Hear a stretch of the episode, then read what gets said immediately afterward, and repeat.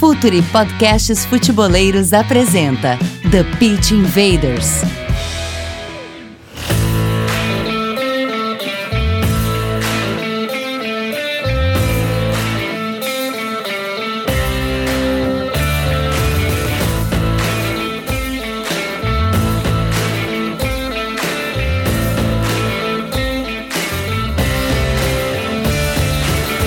Olá, futeboleiros! Olá, futeboleiras! Futuri Podcasts apresenta The Pit Invaders, episódio 201. Uma história, sempre falando de maneira profunda e séria sobre o jogo. Meu nome é Eduardo Dias, estamos no ar em mais uma invasão futeboleira.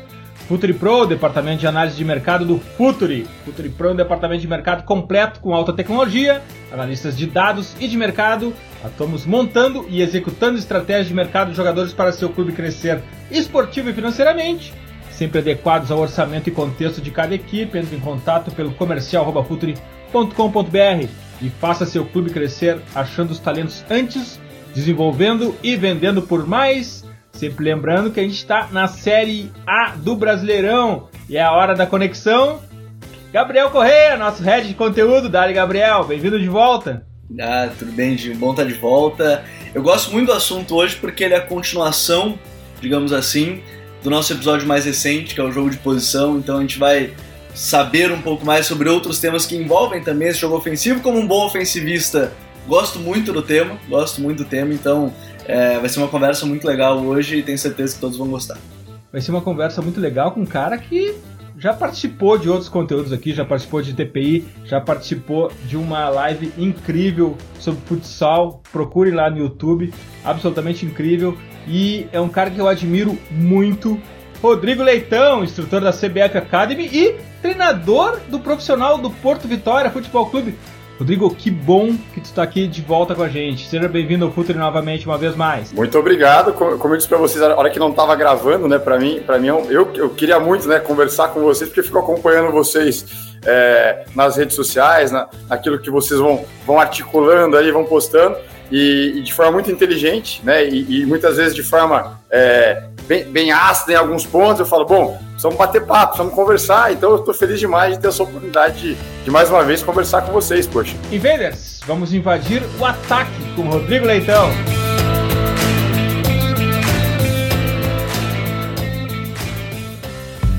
Está no ar o The Pitch Invaders, podcast semanal do projeto Futuri. Cultura, análise e informação, com a profundidade que o futeboleiro merece.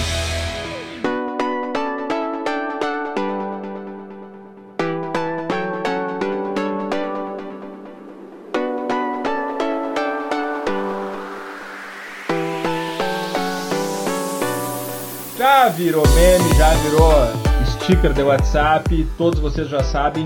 Contexto é por onde a gente começa a conversa. Eu acho que um bom ponto de contextualizar a nossa, a nossa conversa sobre ataque é falar sobre glossário, sobre vocabulário, sobre palavras, porque palavras também definem, elas não, só, não são só reflexos do que a gente vê, mas muitas vezes elas são o princípio de tudo.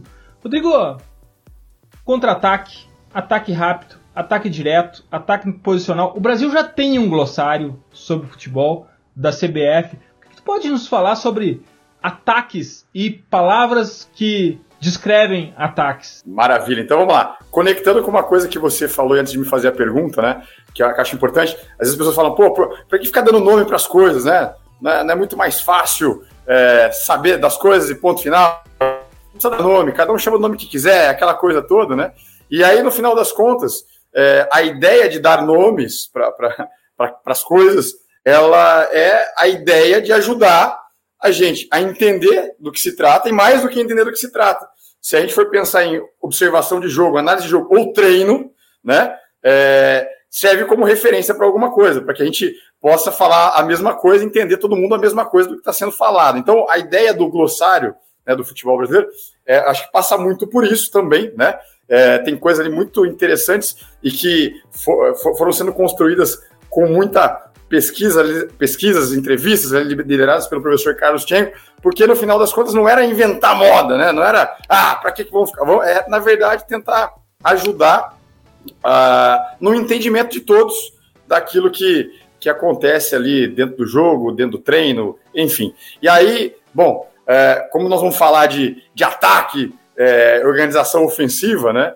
É, claro, no glossário aparecem algumas coisas ali que vale a pena destacar que a FIFA já há muitos anos, há mais de 10 anos, há mais de 15 anos, é, nos seus pequenos manuais né, técnicos, ela já vinha tendo a preocupação de tentar dar nomes para as coisas, não para uniformizar nada, né?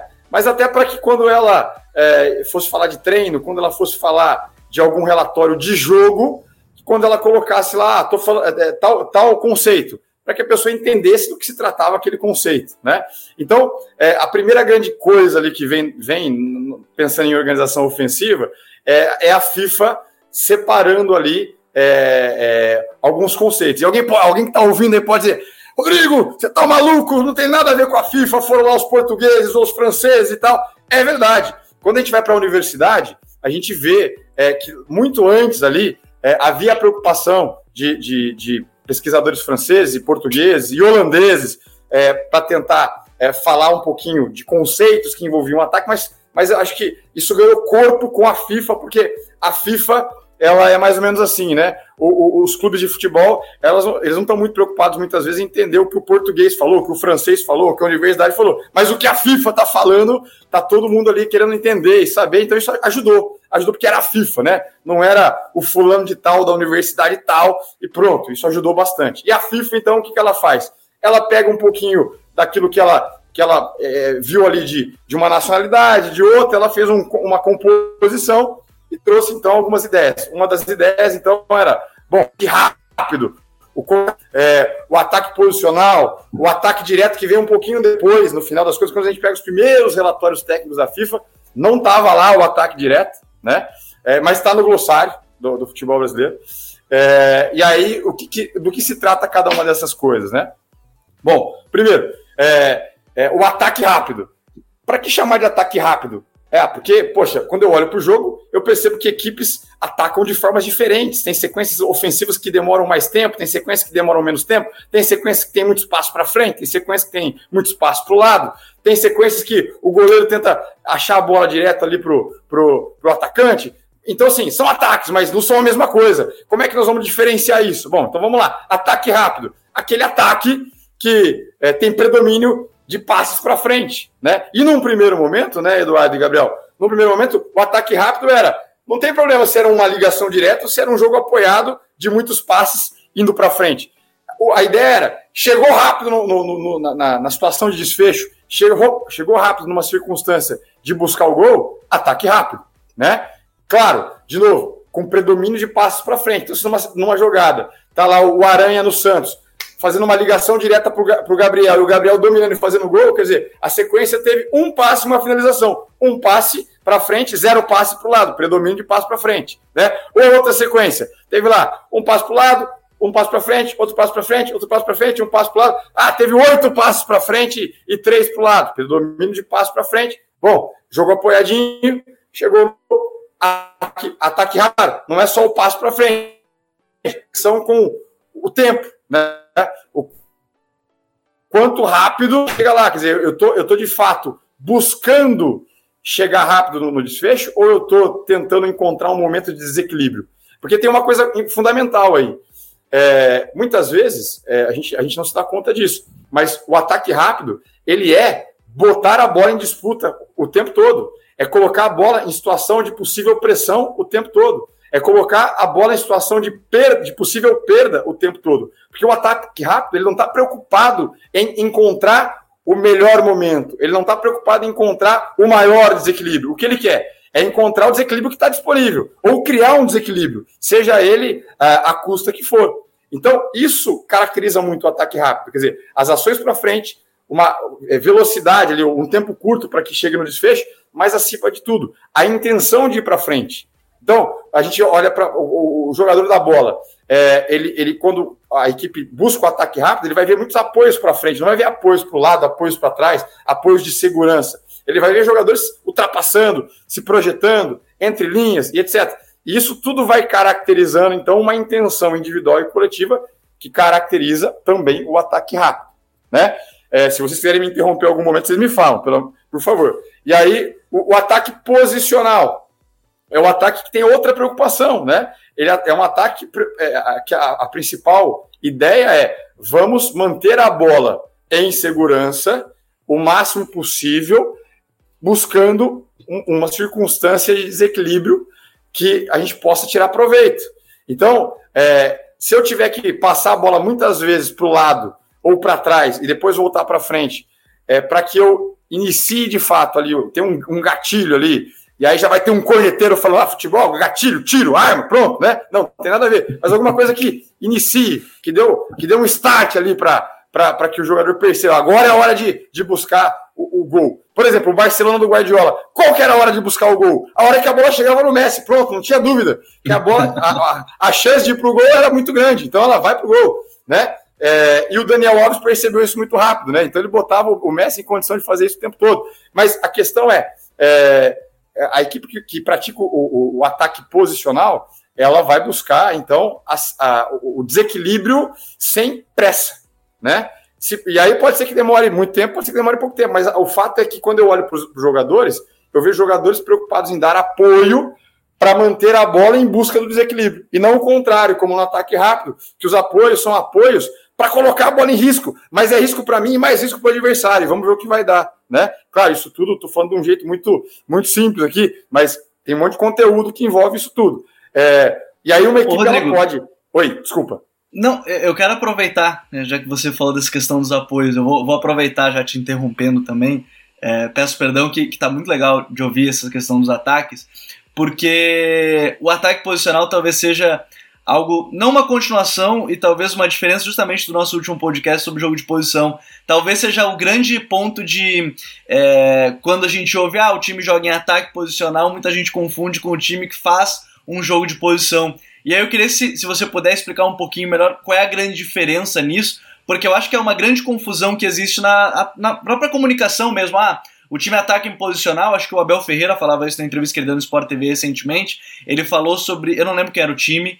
Ele falou que jogava em ataque posicional e muita gente acreditou que era um time que jogava em jogo de posição. É, que tinha um jogo de posição bom. É, qual é a grande diferença quando a gente fala de, do ataque posicional para o jogo de posição em si? Que eu acho que é legal para a gente ter essa noção de comunicação também dessas nomenclaturas. Perfeito, e eu concordo 100% com você. Há muita confusão sobre isso, e, e, e essa confusão ela, ela vai aumentando é, na medida em que a ideia do jogo de posição ela começa a, a tocar o futebol brasileiro, né?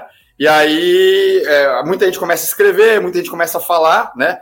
Por exemplo, vocês terem uma ideia, é, um dos. Eu produzi um material sobre o jogo de posição, né? Eu produzi um material que eu chamei assim: o jogo de posição na perspectiva de um treinador brasileiro, né? É, e aí, é, parte desse material virou pedaço de um, de um, de um módulo lá do, do, do curso da, da, do jogo ofensivo. É, isso demandou pesquisa pra caramba. E pra vocês terem uma ideia, mais de 90, mais de 90 podcasts, vídeos de YouTube, além, claro, de, de, de é, referências bibliográficas escritas ali, livros e tal, é, entrevistas, mas é, imagina que esses podcasts, esses vídeos todos que eu estava ali pesquisando, além das páginas de internet e o material escrito, tinha muita, muita desinformação, muita. É, muita gente falando com muita propriedade, mas assim, com tanta segurança naquilo que estava falando. E, quando, e, e assim, claro, é, é, eu tô com os dois pés no futebol, mas eu, te, eu tenho lá a minha, a minha origem na, na, universidade. Então, quando eu penso em pesquisa, a primeira coisa que vem na cabeça é metodologia. Metodologia é para não te dar brecha, não importa se você vai dar treino, se você vai tentar entender é, por que, que uma coisa não está acontecendo no seu jogo, ou porque um resultado está muito frequente, ou se você vai pensar é, numa pesquisa. Método e metodologia são coisas que são muito importantes. Não são coisas iguais, mas são coisas muito importantes para que aquilo não dê, não, dê, não, não, não dê brecha, né? Para que de fato aquilo que está falando ou se propondo a pesquisar e a propor, de fato, seja real. Senão você está propondo uma coisa que é, você conclui, vira verdade, tem lá um monte de erro metodológico e pronto, tá todo mundo acreditando numa mentira. Então, quando eu vou pesquisar jogo de posição lá atrás e começo a tentar virar um material para depois virar um curso, é, a minha preocupação era: eu, eu não tenho compromisso com o que eu penso, eu tenho compromisso com achar a verdade sobre isso. Né? Então, eu vou, vou mais fundo que eu, que eu puder a respeito disso. Falar com os holandeses, falar com os espanhóis, é, falar com pessoas que vêm fazendo isso, treinadores fora do Brasil que vêm fazendo isso, para tentar amarrar com o que eu estou lendo com o que eu estou vendo. Mas, de fato, eu percebo que isso tudo não é uma preocupação. As pessoas começam a falar e escrever qualquer coisa, e aí isso vai contaminando, vai desinformando. Né? E pronto. Aí a questão do. E uma, e uma das confusões é bem essa que você levantou. Né? O, o ataque posicional e o jogo de posição. Vale lembrar, antes de, de fazer essa, essa, esse desenlace, que uma equipe ela pode atacar é, numa partida, ela tem lá 90 sequências ofensivas em média, mas ela pode ter, dessas 90, vários ataques rápidos, alguns ataques posicionais. Quer dizer, não é, é sempre assim ou sempre assado, né? Existe aquelas que têm um predomínio de uma coisa em relação à outra, mas não é 100%, é predomínio, né? Não é valor absoluto e assim, né? É, e isso vale para o contra-ataque que nós não chegamos ainda. Mas olha só, o, o ataque posicional ele é uma, é uma forma de atacar, né? Uma forma, uma, uma caracterização de uma forma de atacar, que tem a ver com esses elementos que eu estava falando para vocês, né? Dos apoios, é da preocupação em encontrar o desequilíbrio, é da, da não preocupação é, em ter pressa em relação a isso, é, enfim. Mas o jogo de posição é uma outra coisa totalmente diferente disso, porque no jogo de posição eu posso ter ataque rápido e eu posso ter ataque posicional.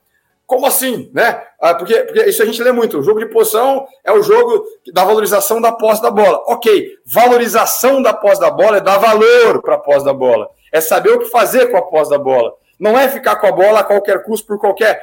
É, ah, quero ficar com a bola.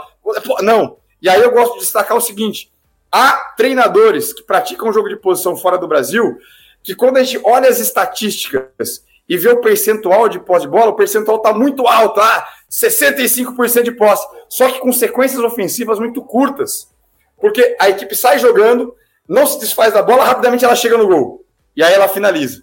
Daqui um pouco tiro de meta para o adversário. O adversário faz sair jogando, ela rouba a bola, porque ela está ali pronta para roubar a bola.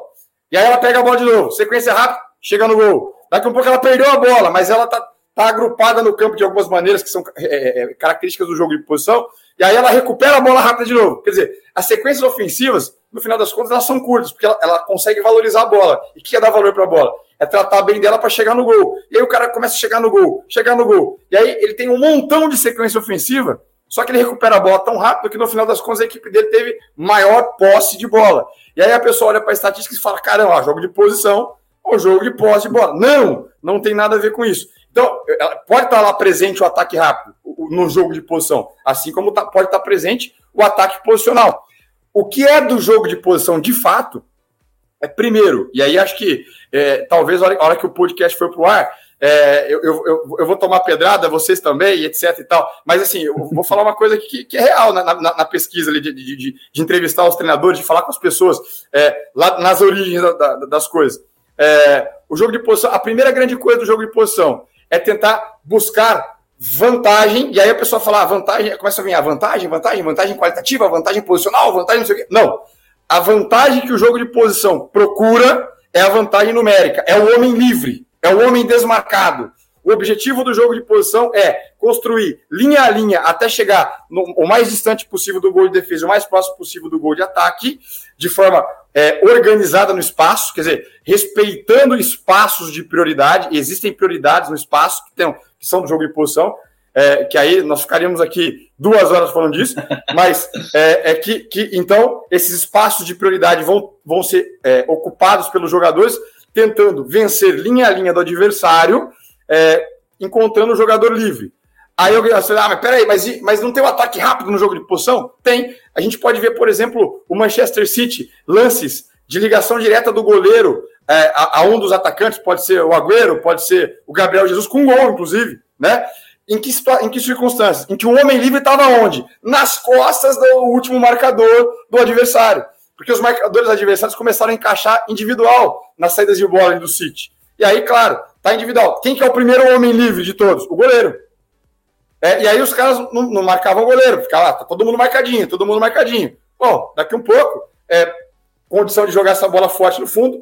Ah, mas daqui um pouco esse cara não tá sozinho, ele tá nas costas, é tiro de meta, ele não tá impedido, tá sozinho. Daqui um pouco ele não tá, ele não tá sozinho porque não é tiro de meta, então ele pode estar tá impedido. Tudo bem, mas aí ele vai encontrar uma igualdade numérica que vai propiciar uma situação de vantagem lá na frente, porque essa também é uma característica do jogo de posição.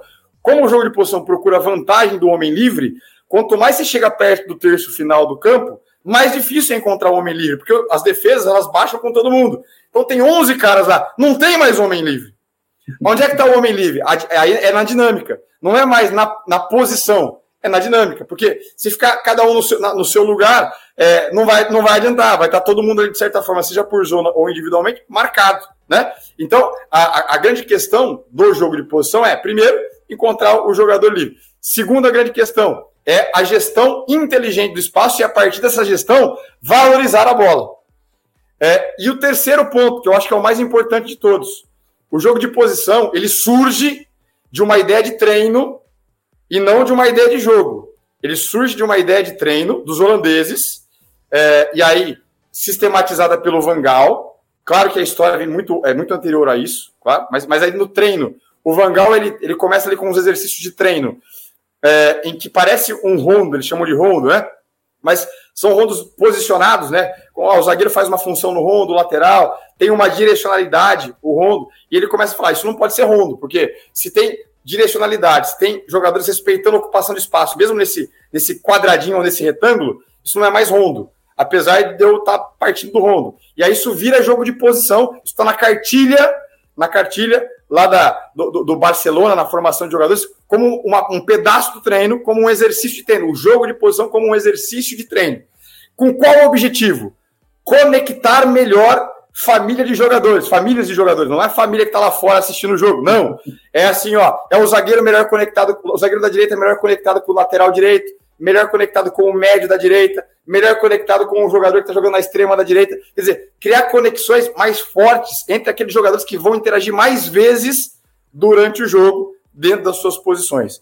Então, somando esses três elementos, e claro, sem, sem se estender em muitas características, porque é o que a gente costuma encontrar na internet, mas, ah, começa lá, ah, viaja junto, e não sei o quê. É um monte de características que você fala, mas o que é o jogo de posição mesmo? É, é um composê de características? Não, não é. O jogo de posição é isso que, que, tem a ver com encontrar o homem livre, com a gestão do espaço para valorizar a posse da bola, é, e essa é, é, tentativa de fortalecer as conexões entre as famílias ali posicionais dos jogadores. É, e pronto. Isso tudo é, é, é, o conceito. E a partir do conceito, as pessoas foram tra trazendo ideias para melhorar o conceito. Ah, viajar junto é do jogo de posição. Não é. Isso é da compactação, que tem a ver com uma série de coisas que o jogo. Só que o viajar juntos, ele emerge no jogo de posição. Não é viajar juntos para jogar jogo de posição. É viajar juntos como uma coisa que emergiu do meu jogo de posição. Né? É, outra coisa importante, eu, eu comecei falando das, das vantagens. Né? A pessoa fala muito das vantagens cinética, qualitativa, numérica, posicional e etc. É, isso não tem nada a ver com jogo de posição. Mas peraí, Rodrigo, como não tem? O Agostinho falou que tem, não. O Agostinho não falou que tem, não. O Agostinho conectou é, as, as, vantagens com a, a, ideia dele de. A ideia que não é dele também, ele, ele, relatou no livro, mas a ideia, a ideia não é dele, né? Dos espaços de fase. Mas isso vem no Paco Ceirulo, e o Paco Cerulo, quando pensou na, na, nas vantagens, ele não estava olhando para jogo de posição, estava olhando para o jogo de futebol. Quer dizer, eu posso olhar para qualquer jogo de futebol, para qualquer ideia de jogo de futebol, e eu vou identificar vantagens no jogo de futebol. Qualquer uma delas. Ou seja, não é do jogo de posição, mas elas emergem muito no jogo de posição. Principalmente, o pessoal fala, ah, a vantagem posicional é do jogo de posição. Não, ela emerge muito no jogo de posição. Principalmente no último terço. Mas a, a, vantagem do jogo de posição é o homem livre, que eles nem chamam de vantagem, a, a, busca pelo homem livre, que no final das contas é o um contra zero, né? Então não sei se eu consegui me alongar ou se eu polemizei demais, porque eu sei que isso é polêmico, eu sei demais que isso é polêmico, porque eu já participei de um debate sobre isso com, com alguns colegas é, fora do Brasil, e eu sei o quanto isso é polêmico, porque há desinformação sobre o assunto. Então, se vocês quiserem que eu, que eu fale mais sobre isso, eu falo, senão tá bom já, já deu para entender. Eu vou avançando ainda que falta falar do contra-ataque e do ataque direto. Vocês que mandam. Não, a gente vai tocar uh, aqui em, em, esses pontos, mas eu queria também uh, concordar contigo e, e, e levar adiante essa história da nomenclatura porque a nomenclatura, como tu colocaste, ela é muito importante para a compreensão geral. Eu quero dar um exemplo muito prático sobre essa confusão de nomes. Por exemplo, a gente aqui no Futre tem o nosso departamento de inteligência de mercado e a gente faz análise eh, observacional, mas também análise de dados. E quando se busca dados em uma plataforma de alguma coisa muito simples, drible. O que, que é drible? Para uma plataforma o drible é uma coisa, para outra plataforma o drible é outra. Então, sequer de um momento tão protagonista do jogo, se sabe exatamente o que, que é. E o que, que é uma tentativa de chute a gol, um desarme, porque é muito fácil a gente imaginar na nossa cabeça, mas na hora de colocar vários lances, 10, 20, 30, 50, chega um momento que não se tem mais a dúvida. Isso foi um drible ou ele só passou correndo ao lado do jogador? Ser drible precisa que ele parta com a bola parado? E o drible em velocidade, o que, que é? É muito importante isso. Então, talvez uh, no consumo normal de ar de futebol as pessoas não percebam, mas a questão da nomenclatura e da definição é muito importante. E outro aspecto que eu queria abordar contigo, Rodrigo, e, tal, e, e nisso tu pode até envolver nessa explicação o contra-ataque, outros tipos de ataque. A gente, por muitos anos, vive numa, numa espécie de ditadura conceitual de que o, o jogo se explica pela nomenclatura do 4-3-3, 4-2-3-1, enfim. E agora parece que a coisa está mudando um pouco porque as pessoas começam a entender mais princípios de jogo. E dentro desses princípios pode escolher a configuração que for para estabelecer. Nesses ataques todos, eles, com, eles contemplam, cada tipo de ataque contemplam uma configuração específica.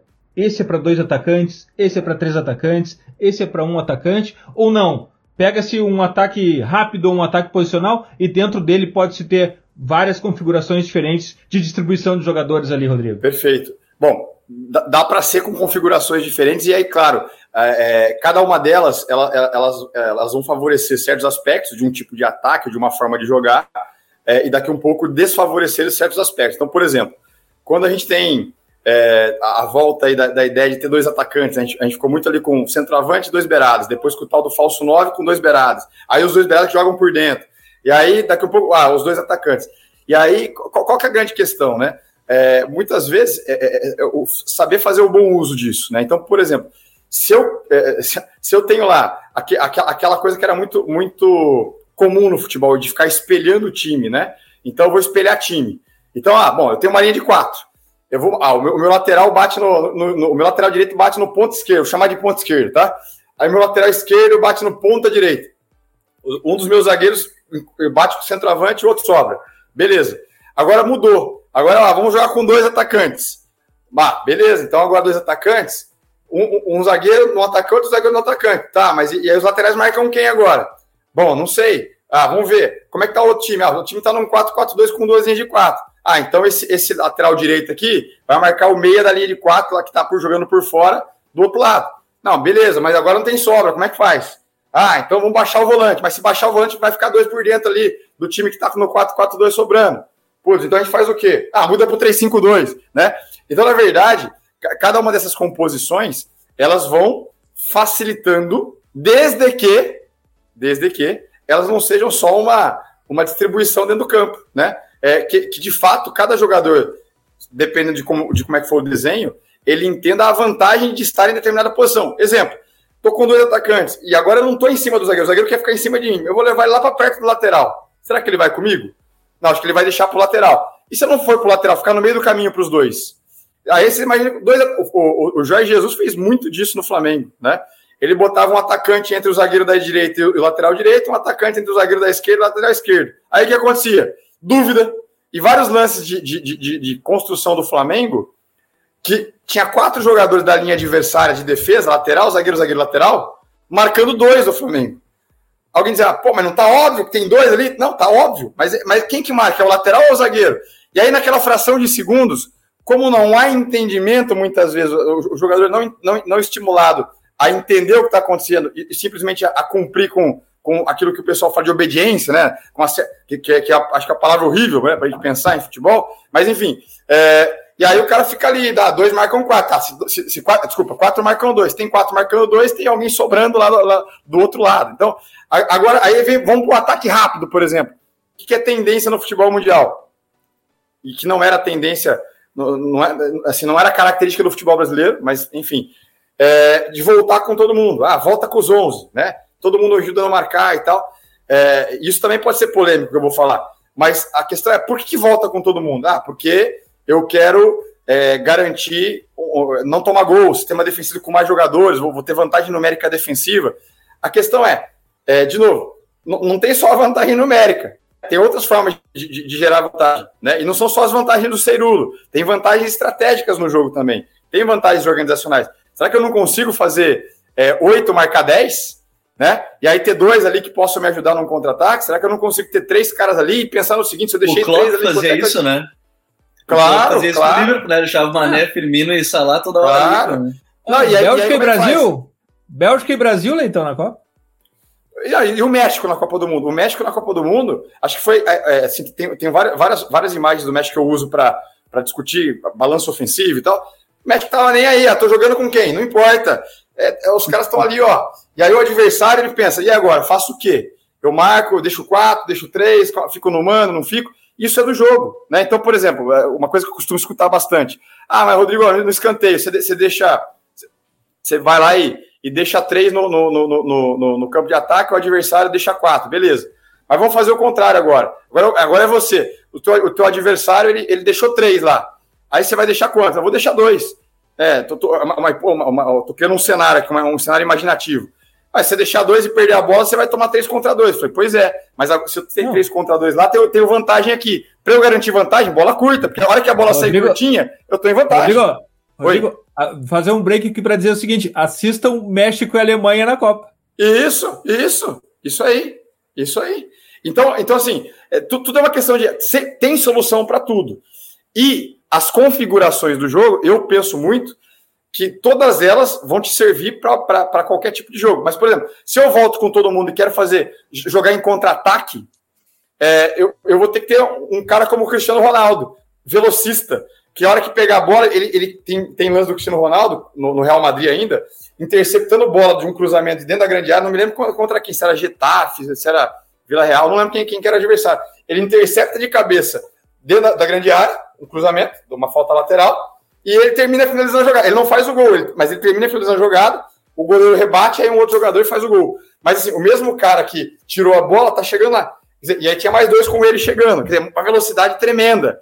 Né? E, e, e, aí confiar que a tua velocidade tremenda vai superar a velocidade do adversário.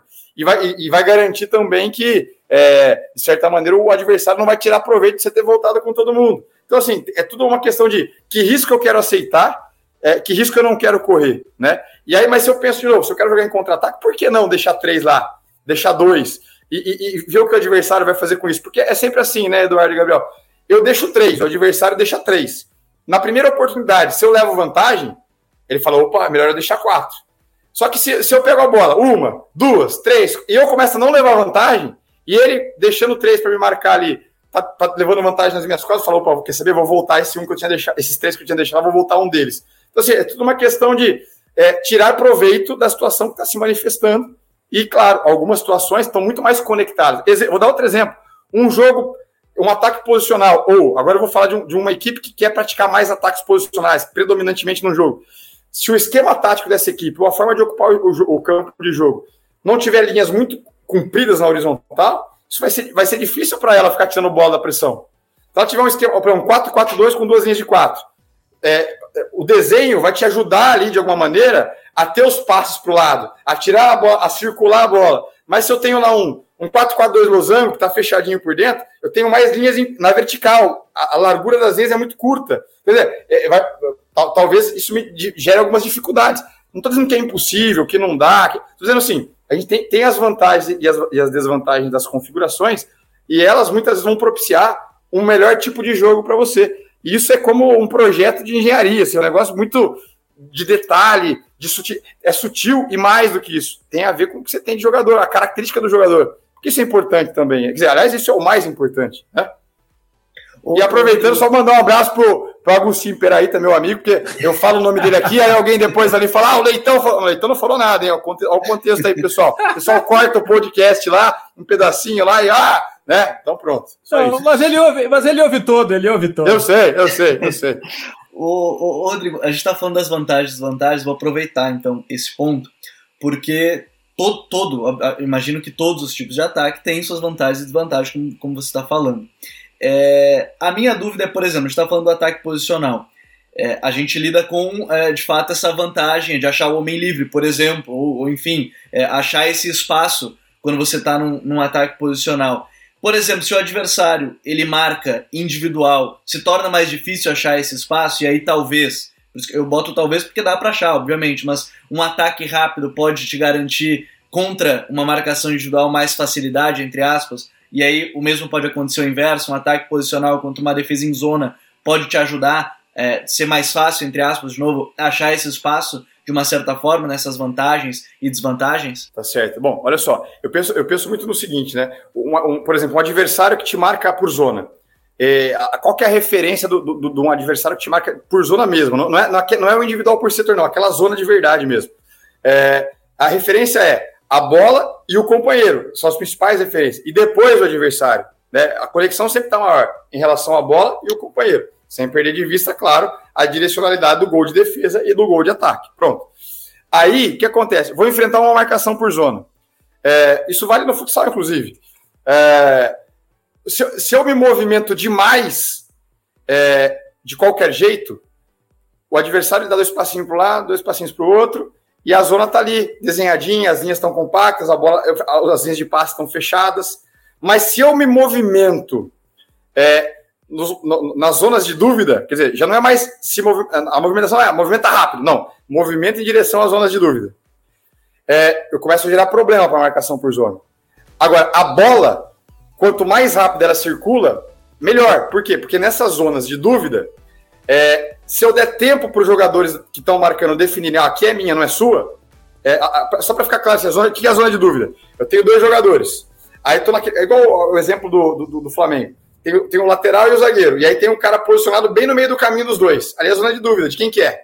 Ah, é marcação individual. Tá definido. É o zagueiro mesmo. Vai lá, pega lá. Ah, é, é marcação por zona. Tá na zona de dúvida. Não vou quebrar a linha. E aí? Quem vai? É, e, e nesse, nessa fração de segundos do quem vai, é a vantagem para o atacante. Então, a movimentação da bola tem que ser muito rápida, para que não dê tempo para esse momento de dúvida ser superado pelo defensor. Se eu estou enfrentando uma marcação individual, aí acho que vale muito mais o contrário. Talvez não, não valha tanto é, a preocupação de para onde eu vou exatamente, mas vou rápido. Porque vou rápido, o cara vai ter que ficar me acompanhando. E, e nas mudanças de direção nesse vou rápido, o cara me perde.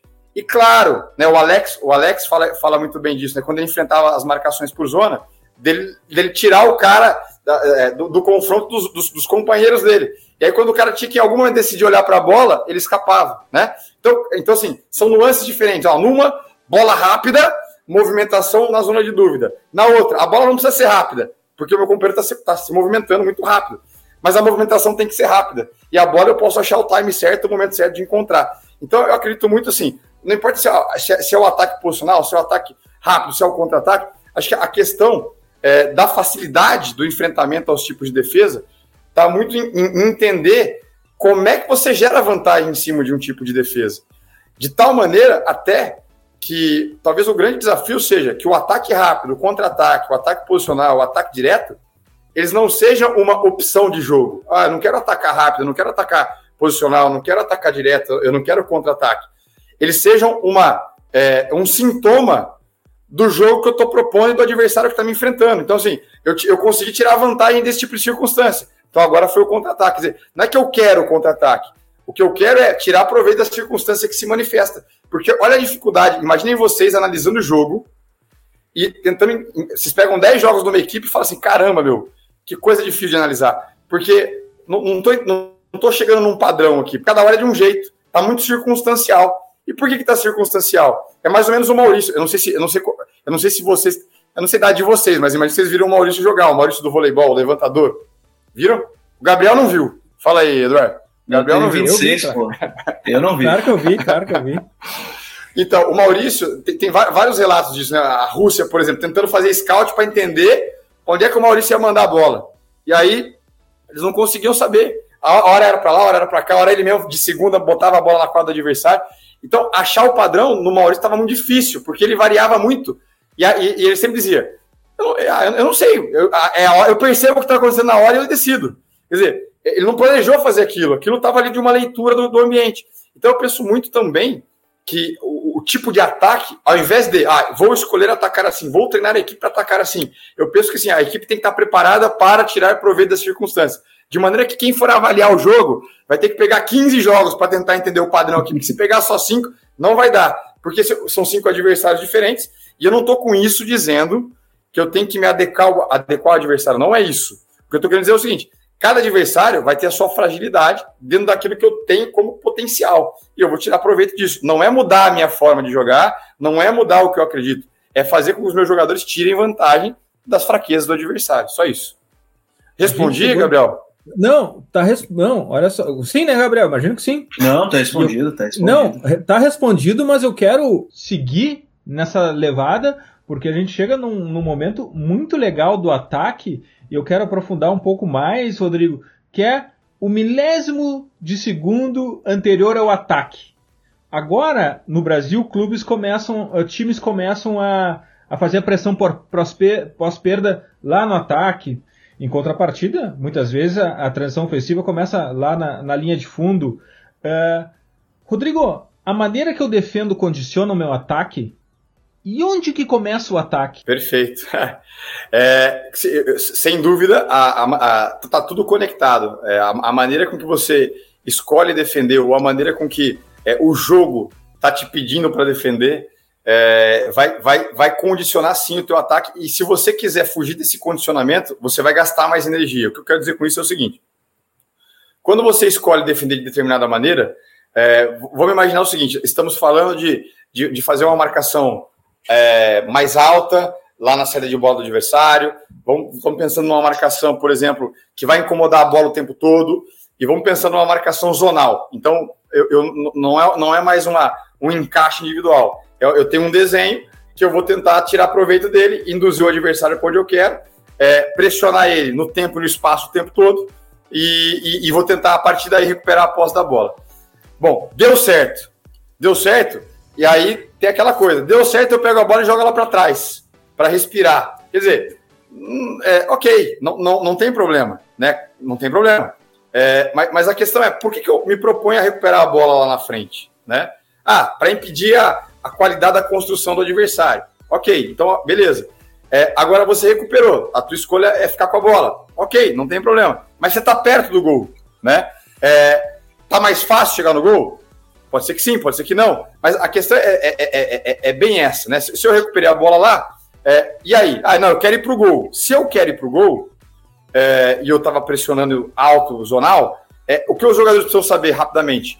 como, como ocupar os espaços de profundidade, como oferecer apoios para frente é, no, na, na, na, na, entrada da grande área, dentro da grande área, enfim, para que a bola chegue no gol e eu possa finalizar. Por quê? Porque o adversário está espalhado e ainda não, tem, não teve tempo para organizar a tua defesa. Ok. Agora, se eu roubei a bola na frente e quero passar a bola para trás, o que o meu time vai fazer? Ele estava ali, ó, concentradinho. Ele vai ter que expandir para o lado e para trás para depois começar tudo de novo. O que eu quero dizer com isso é o seguinte: talvez é, ficasse mais fácil se a sua defesa já, já, propiciasse aos jogadores, quando recuperassem a bola, já estarem numa condição mais próxima daquelas, daquela que eles precisam estar para o contragolpe ou para ou a transição ofensiva.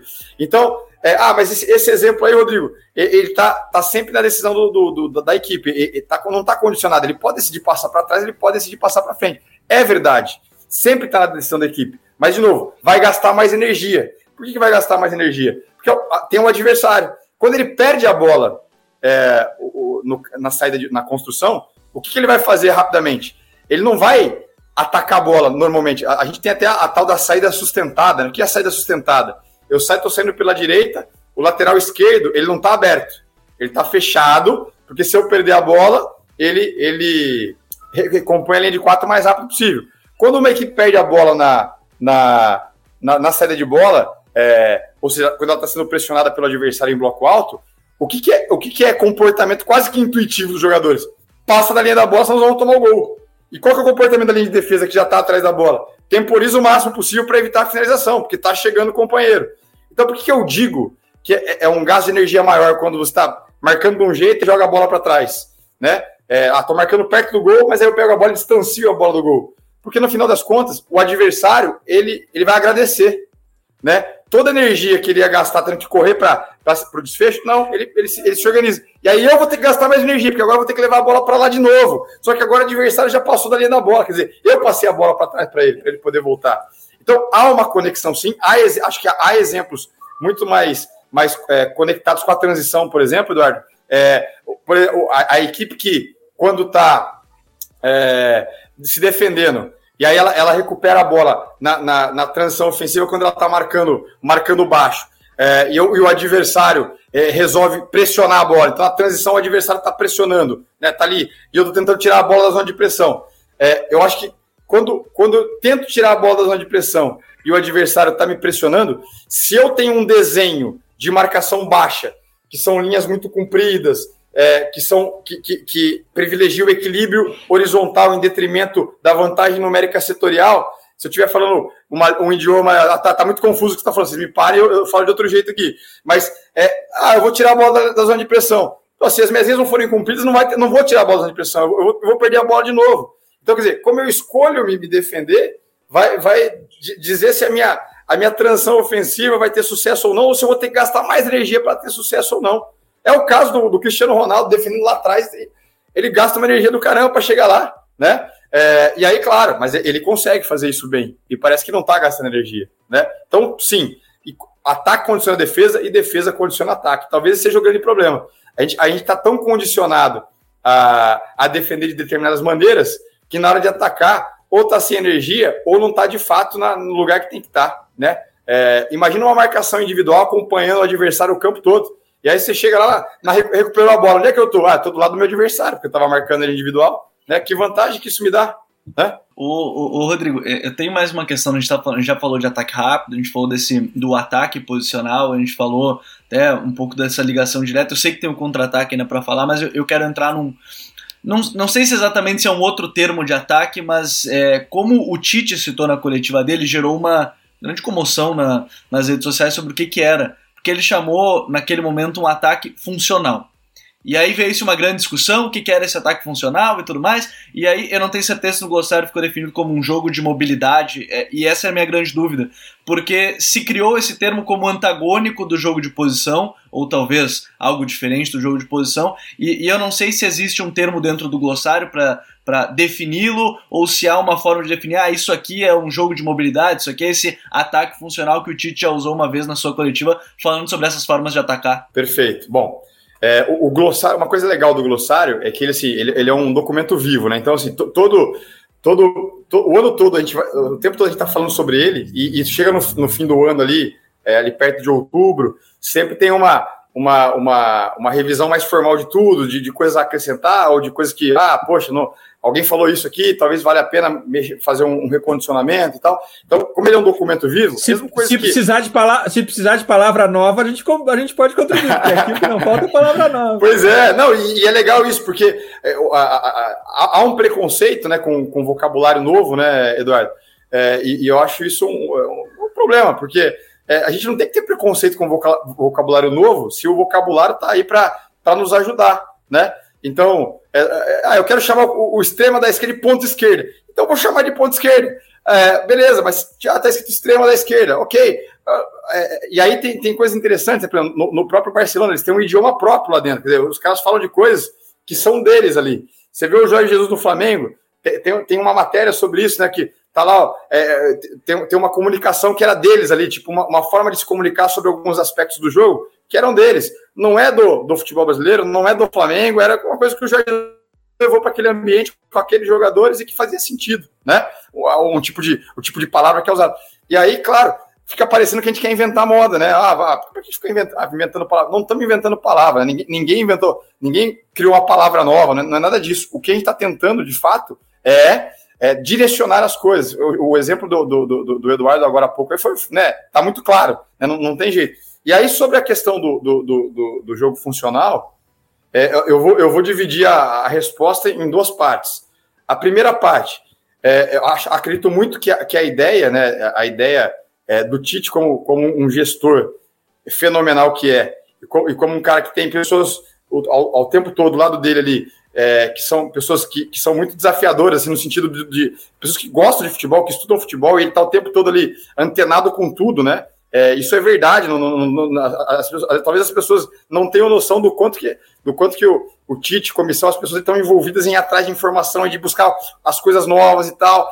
E, e até me chateia quando, quando eu, eu escuto uma, uma, uma crítica que não tem menor fundamento que eu falo, será que esse cara se deu o trabalho de pesquisar, de perguntar, de ligar para alguém para verificar, né? E, enfim, porque eu, eu acho que quando, quando te traz à tona ali, acho que, claro, perguntar para ele é melhor do que perguntar para mim, mas pergunta, é, é, traz a ideia de um jogo funcional, acho que ele está tentando justamente isso, tentar trazer para a cabeça de todos ali, jogadores, comissão, jornalistas, torcedor, uma ideia. Ó, quando você olhar para o meu jogo, é, você vai ver uma coisa que não é isso e que não é aquilo. É isso aqui. E aí acho que ele, ele precisava. É, como é que. Como é não, não, era inventar nada, era dar, dar uma, um, uma expressão que fizesse sentido para a ideia.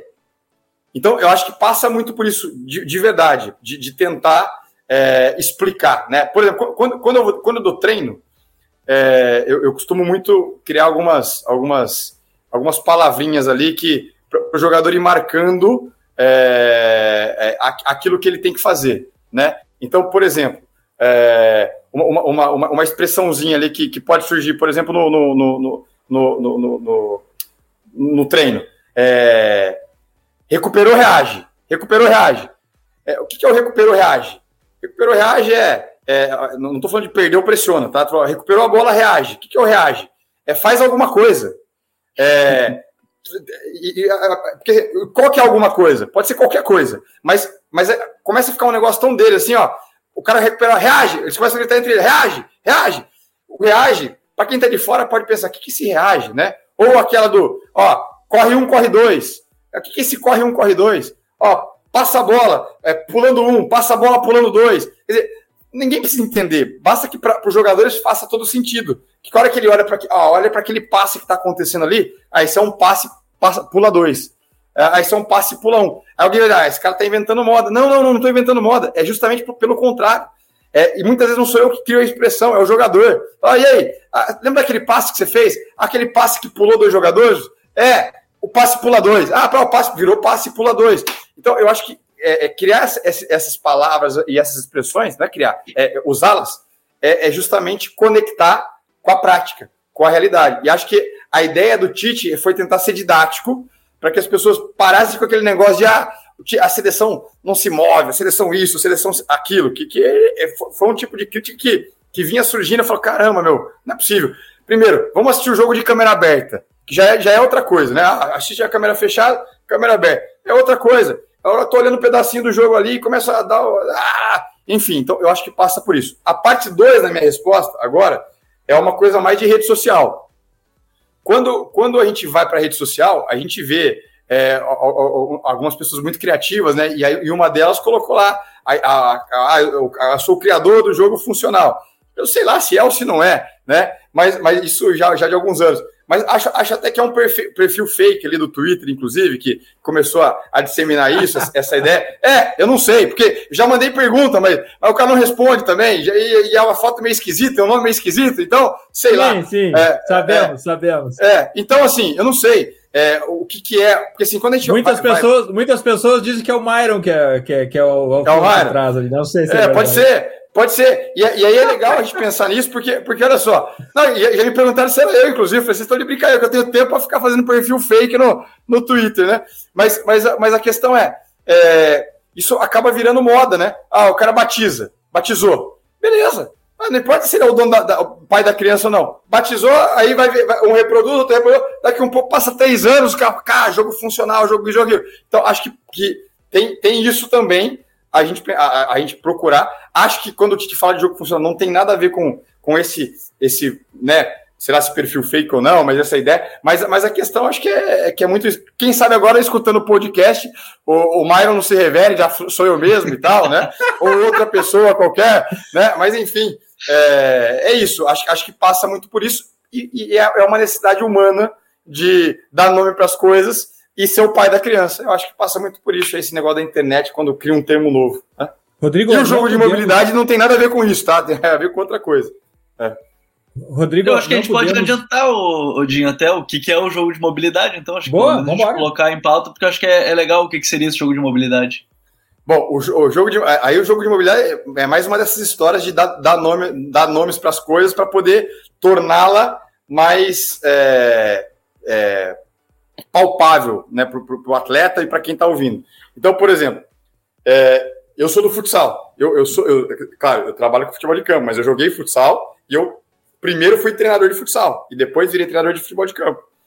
É, e no futsal, estava ah, muito, muito, muito presente a ideia de que é, ah, tinha o pivô, tinha o, ala, o fixo, o goleiro, mas estava muito presente a ideia de que assim, o pivô tem que saber ser ala, o pivô tem que saber ser fixo, o ala tem que saber ser pivô, o ala tem que saber ser fixo, o fixo tem que saber ser. Quer dizer, na dinâmica do jogo, cada hora um estava numa, numa posição diferente da quadra, né?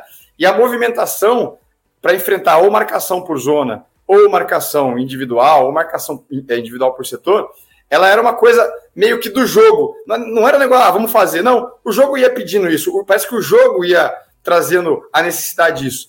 E no futsal, é, então, ele foi evoluindo para uma questão de não, não tem posição, tem função, muitas funções dentro do jogo. É, quando, quando eu vou para o futebol de campo é, e começo a estudar a seleção brasileira de futebol de campo, né, aí começo primeiro de 94 para trás, pesquisando, tentando aquelas, aquelas fitas cassete, fitas de videocassete, né? E aí, e, e contato, manda e-mail para cá, manda e-mail para lá para tentar assistir o jogo.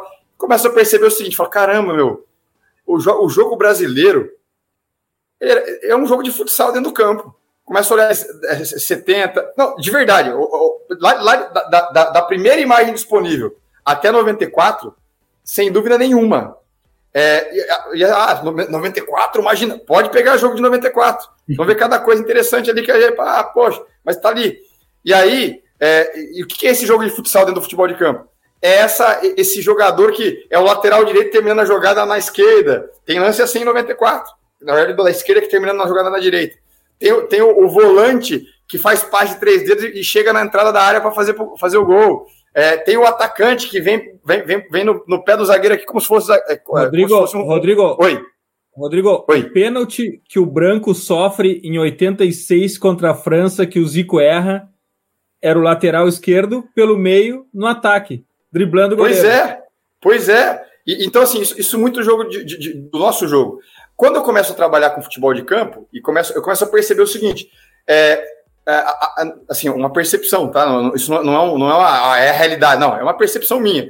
Que havia uma, uma, uma, um gosto muito grande dos jogadores por movimentar-se de forma livre dentro do campo, mas havia também uma ideia de que jogador que se movimenta livre dentro do campo, é, aí depois o time toma gol, tem, tem, tem que ter obediência tática, né? Essa palavra que eu não gosto, obediência. É, e aí eu comecei, comecei a perceber que é o seguinte, as pessoas estavam confundindo, ah, é, ser organizado significa ter espaços definidos que devem ser ocupados por aquele jogador, e o volante que não passa daqui, e o lateral que não passa dali, e o meia que não faz o que não sei o quê. É tudo, ó, não faz isso, não passa dali, não vai para lá. Era tudo não, não, não, né? É, e aí parecia que o futebol estava se desconectando do gosto do jogador, né? E aí eu, eu, eu começo a perceber, assim, por que, que isso está acontecendo? E aí quando começa a vir a ideia de, de mais à frente, dar um salto no tempo, a gente começa a olhar lá para o Barcelona do Guardiola, porque o, o, que eu vou falar aqui, vocês, sabem que é verdade, é quando o Barcelona joga contra o Santos e, e joga aquele jogo contra o Santos, e, a, e, a, e o pessoal, a, vamos dizer assim, a, grande imprensa que estava menos acostumada com futebol internacional fica surpresa, para todos nós que acompanhamos futebol internacional, não era surpresa nenhuma. Né? Não, era, não é uma questão de falar o Barcelona é melhor que o Santos ou não. A questão é o tipo de jogo que o Barcelona está praticando é complicado, né? É muito complicado de, de, de enfrentar, né? É, e aí você vê o Puyol ali é, confrontando o Neymar e levando vantagem sobre o Neymar. O Neymar, e não era um problema do Neymar, era um problema de, de que o tipo de jogo que a gente estava praticando, talvez, e aí outra coisa polêmica para os caras jogar pedra depois, é, talvez não fosse o suficiente para aquele tipo de coisa. E não é copiar nada, pessoal que está ouvindo, não é copiar nada de ninguém, é só entender o que estava acontecendo lá. E aí, desse jogo do Guardiola começa a vir um negócio de jogo de posição. Né? Começam a olhar para o Guardiola e começam a, a, a, ah, jogo de posição, jogo de posição, e Lilo, e não sei o que, jogo de posição, jogo de posição, jogo de posição. E é sempre um problema, né? Quando a gente tenta copiar, porque a gente, a gente não entende o significado da coisa e a gente tenta copiar. E aí, quando a gente tenta copiar, é, a, a cópia é uma interpretação da gente da coisa, não é a coisa em si, né? É, e aí começa a virar um jogo muito estático, muito estático que também não era jogo de posição, né? É, mas, mas é, contextualizando isso, tu pode dizer o seguinte: na nossa raiz, é, tá lá a mobilidade. E aí, em algum momento, para diferenciar isso, né? O que, que, é o nosso jogo raiz? E por, por, até por, por ocasião do, da, da, dos materiais produzidos pela CBF para a CBF mesmo, com essa preocupação da CBF em resgatar o futebol brasileiro, a ideia era, bom, o, o, a, o jogo brasileiro é um jogo de mobilidade. Então pronto, é, o que, é o jogo de mobilidade? É um jogo em que os jogadores eles têm é, funções variadas, em que ele não tem um, um, uma, uma função única posicionada ou posicional de acordo com, a, com aquilo que ele é. Ah, eu sou lateral, eu sou zagueiro. Não, é o zagueiro que sabe jogar e sabe fazer um gol de quase bicicleta lá na entrada da área. É, é um lateral que corta por dentro, carrega a bola e termina a jogada dentro da área por, é, pelo meio do campo, pelo corredor direito. É, é o centroavante que cai na beirada e faz uma jogada de ponta.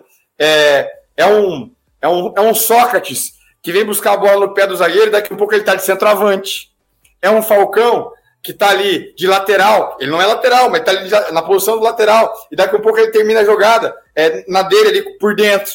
É, é um zagueiro que começa a jogada construindo pela esquerda, mas ele começa a carregar, carregar, carregar, e hoje a gente escuta muito isso, né? Carrega a bola para cima do marcador, carrega a bola para cima do marcador para gerar o homem livre, carrega a bola. Ah, os nossos zagueiros faziam isso, faziam isso, né? E isso ia gerando, não era uma obrigação de se movimentar, não, era um negócio, ah, o cara movimenta. Aí eu corri na do Eduardo, Aí, pô, o Eduardo percebeu, aí ele entrou no outro espaço. Era um negócio tão é, intuitivo e tão conectado entre os jogadores que fluía. Só que isso pode ser treinado. E isso tem conexão com o futsal. Então, acho que nada, nada melhor para explicar o jogo de mobilidade do que o futsal. E com a, com, a, com a ideia de que não é para que os jogadores se movimentem. Não. Ah, vamos criar exercício para os jogadores se movimentarem. Não. O movimento tem que ser algo que o jogo induz o jogador que, que isso dê prazer pro cara. E o cara começa a fazer, ir pra lá e pra cá e corre pra cá. E, e assim, você olha e fala, caramba, meu. E, e, não era isso que dava pra gente quando a gente olha, olha esses jogos, não, não, não dá um prazer de ver, porque, porque não, é, não, tô, não é romantismo, não. É, é porque tava tão conectado e o adversário não sabia o que fazer. E vou contar mais. Porque é muito natural, né, Rodrigo? Era totalmente natural dos jogadores. Né? Exatamente. É, é um negócio que tava ali, emergia, né? É, e, e, aí a gente acabou com, essa, com esse negócio de como emergia dos jogadores, a gente acabou desqualificando os nossos treinadores.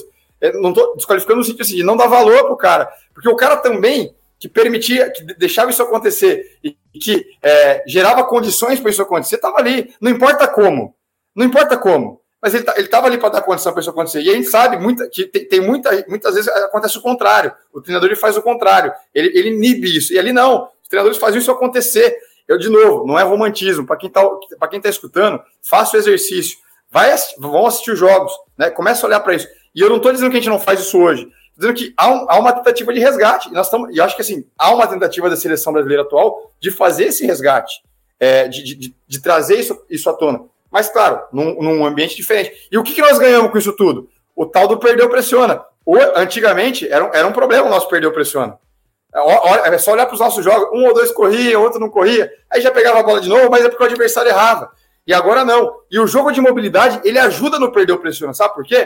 Porque no, no jogo de mobilidade, a própria é, é, conexão dos jogadores ela é mais próxima. É, os caras acabam ficando mais próximos uns dos outros. Na hora que perde a bola, tem mais cara pertinho um do outro ali. Porque a proximidade gera movimento. A distância dificulta o movimento. Imagina o Eduardo lá na ponta esquerda tentando fazer uma, uma conexão com o meia da esquerda que está aqui no corredor central. São 25 metros. Agora imagine ele fazer uma conexão com, com um jogador que está a 10, 8 metros dele. É diferente. Não estou com isso, ah, não tem que ter amplitude, não tem, não, tem que ter o que você quiser. Mas, no final das contas, a essência do jogo é diferente. E, vou, e aí, aquela questão de copiar e interpretar errado, tem uma historinha legal é, que eu vou contar para vocês.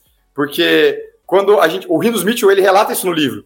Quando ele, ele, ele, ele olha a seleção do Zagallo, ele fala, ele, ele começa a interpretar como é que os caras faziam daquele jeito. Como é, que, como é que o time joga assim? Defende, ataca, se movimenta. E ele, e ele tenta levar isso para uma interpretação pessoal para sua seleção depois. Né?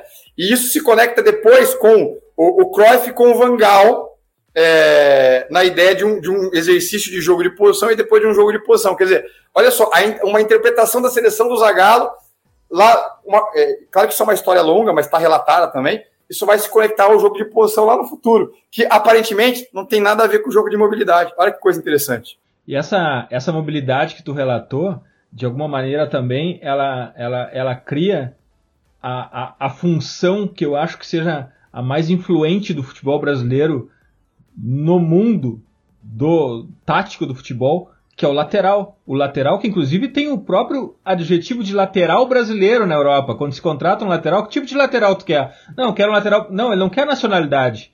Ele pode ser, ele pode ser um lateral alemão, mas ele tem que ser um lateral brasileiro, um lateral que vá até o fundo, que participe do ataque, que influencie no ataque. E essa mobilidade tem muito a ver também com essa função criada no futebol brasileiro. E até se você me, me, me permite, só, é, só, só para não ser injusto, né? Porque senão o pessoal depois fala, pô, foi injusto. É só fazer o seguinte, por exemplo, quando, quando eu, eu, eu, preparo o módulo de jogo de mobilidade para falar sobre organização ofensiva na, na, nas licenças e tal, importante destacar o seguinte: tem vídeos das seleções, tá? depois de 2002, fazendo jogo de mobilidade. Quer dizer, porque eu, eu falei ah, de 94 para trás. É porque eu fui pesquisar de 94 para trás naquele primeiro momento. Mas a gente tem de verdade, e eu não estou fazando média. Porque senão os caras começam a falar, ah, tá, tá, lá, começou a fazer média. Não estou fazendo média. Pode ver, ó, pega, pega a seleção de 2002, pode pegar a seleção de 2002, vocês vão ver lances impressionantes ali é, de, de, de, de, mobilidade, e mais do que mobilidade, de coisas muito modernas para o futebol atual que a gente já fazia só que passava batido. Por quê? Porque não era formalizado dentro do, do, do conteúdo. Tá? Só, só para não deixar passar isso batido. Hora de atacar agora as dicas futeboleiras. The Pitch Invaders apresenta Dicas Futeboleiras.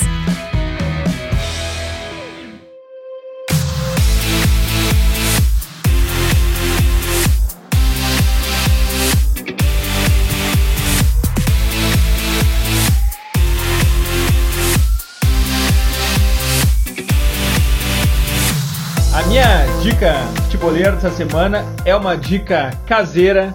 É um texto da Bruna Mendes, La Flor de Zidane na Champions e as eliminações de Barça, Sevilha e Atlético. No final, ficou Zidane.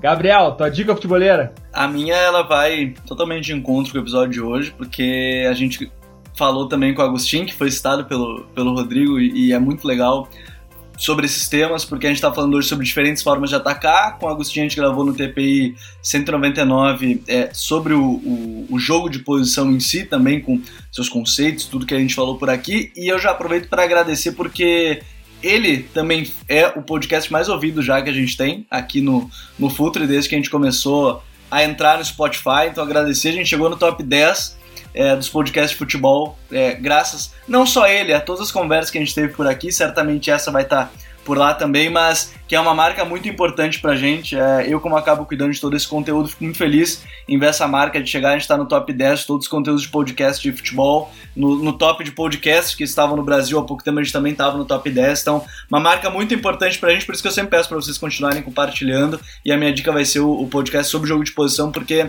as duas coisas estão muito interligadas pra gente entender que tem várias formas de atacar. Uma delas pode ser é, você ter um jogo de posição, mas você pode ter um jogo de mobilidade, que, que o Rodrigo explicou, que, tão, que e é tão legal de ver, tão bonito de ver, como a gente viu em várias seleções. Enfim, é, é, essas dicas, essa dica eu acho que fica bem interligada com o que a gente está gravando hoje. Gabriel, esse top 10, ele é muito mérito teu. Muito obrigado, teu nosso head de conteúdo. Tudo isso é fruto do teu trabalho. Que legal a gente estar tá no top 10. fico muito orgulhoso e muito feliz por ti e também por saber que esse conteúdo, que não é um conteúdo fácil, superficial sobre futebol que a gente coloca aqui, a gente sempre quer entregar um pouco mais, quer estressar o ambiente, quer levar adiante isso e não se leva adiante só com o que as pessoas querem ouvir, a gente tem que provocar isso e saber que isso está cada vez indo mais longe. É uma honra e um orgulho para todo o time e obrigado e parabéns por isso, Gabriel. Eu brinco que eu sou o Puyol do negócio. Se o esquema estiver direitinho, eu vou conseguir ali desarmar, vou conseguir antecipar as jogadas. Mas é muito bom ver esses números. Agradeço estar mais no episódio. Valeu, Dinho. Valeu, Rodrigo. Foi muito legal esse papo, porque eu acho que é bem interessante a gente entender que tem várias formas de atacar, de vários jeitos, várias vantagens, várias desvantagens. Então, obrigado por mais um episódio. Rodrigo Leitão, tua dica futeboleira? Maravilha. Então, eu vou, eu vou dar três dicas. Uma totalmente conectada, diretamente conectada com com a questão ofensiva, né? Que é um, é um livro que eu acho, acho bem, bem bacana, uh, circula pouco no Brasil, é o Táticas Ofensivas, né? Que faz uma análise tática de, de, de jogo e sessões de treino de Guardiola, Klopp, Pochettino e Sarri. Acho que, acho que é, uma, é, é legal da gente, da gente ler um pouquinho sobre isso. De novo, não para copiar nada, é para a gente tentar entender algumas coisas e, e ver como elas se manifestam no jogo. Tem uma que tem a ver muito com gestão, que é, tem tudo a ver com futebol, gestão tem tudo a ver com futebol, apesar do livro não ser de futebol, vocês me permitam aí, depois se, se ah, pô, não era para falar, livro que não é de futebol, né, tudo bem, aí vocês cortam aí, mas eu queria é, sugerir também o livro Barack Obama, Uma Terra Prometida, porque tem lição de gestão ali de tudo quanto é jeito, né, treinador, é, óbvio que ele não está falando de futebol, mas para a gente usar no nosso dia a dia, transferir para algumas coisas do nosso dia a dia ali, para pensar sobre relação com as pessoas, com, com comando, com comandar, é, é bom demais.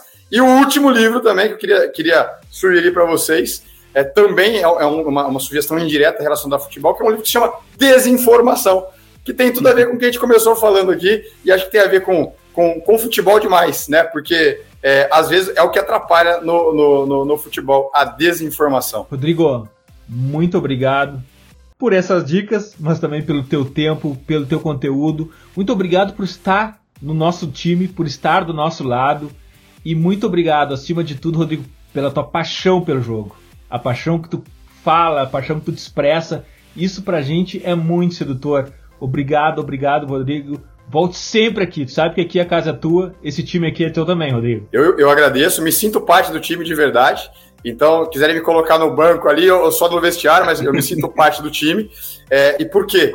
Porque é um time de, além de muita competência, muita inteligência e um time que faz diferença, de verdade, é, é um time de pessoas críticas que estimulam todos nós a, a, pensar, a refletir, concordando ou discordando, não importa, mas que, acima de tudo, é, não se omite daquilo que precisa ser falado, que precisa ser debatido é, nesse nosso contexto de futebol e nesse contexto de mundo, que precisa sim de debates e discussão para que a gente não precisa ter concordância, mas que a gente precise entender o ponto de vista do outro para refletir sobre o nosso ponto de vista. É isso. Obrigado, agradeço vocês. Invaders!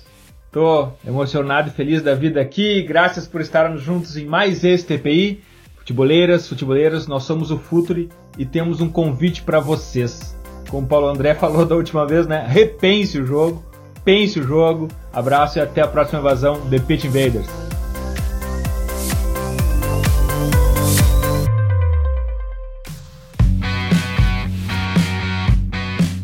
Futuri apresentou The Pitch Invaders.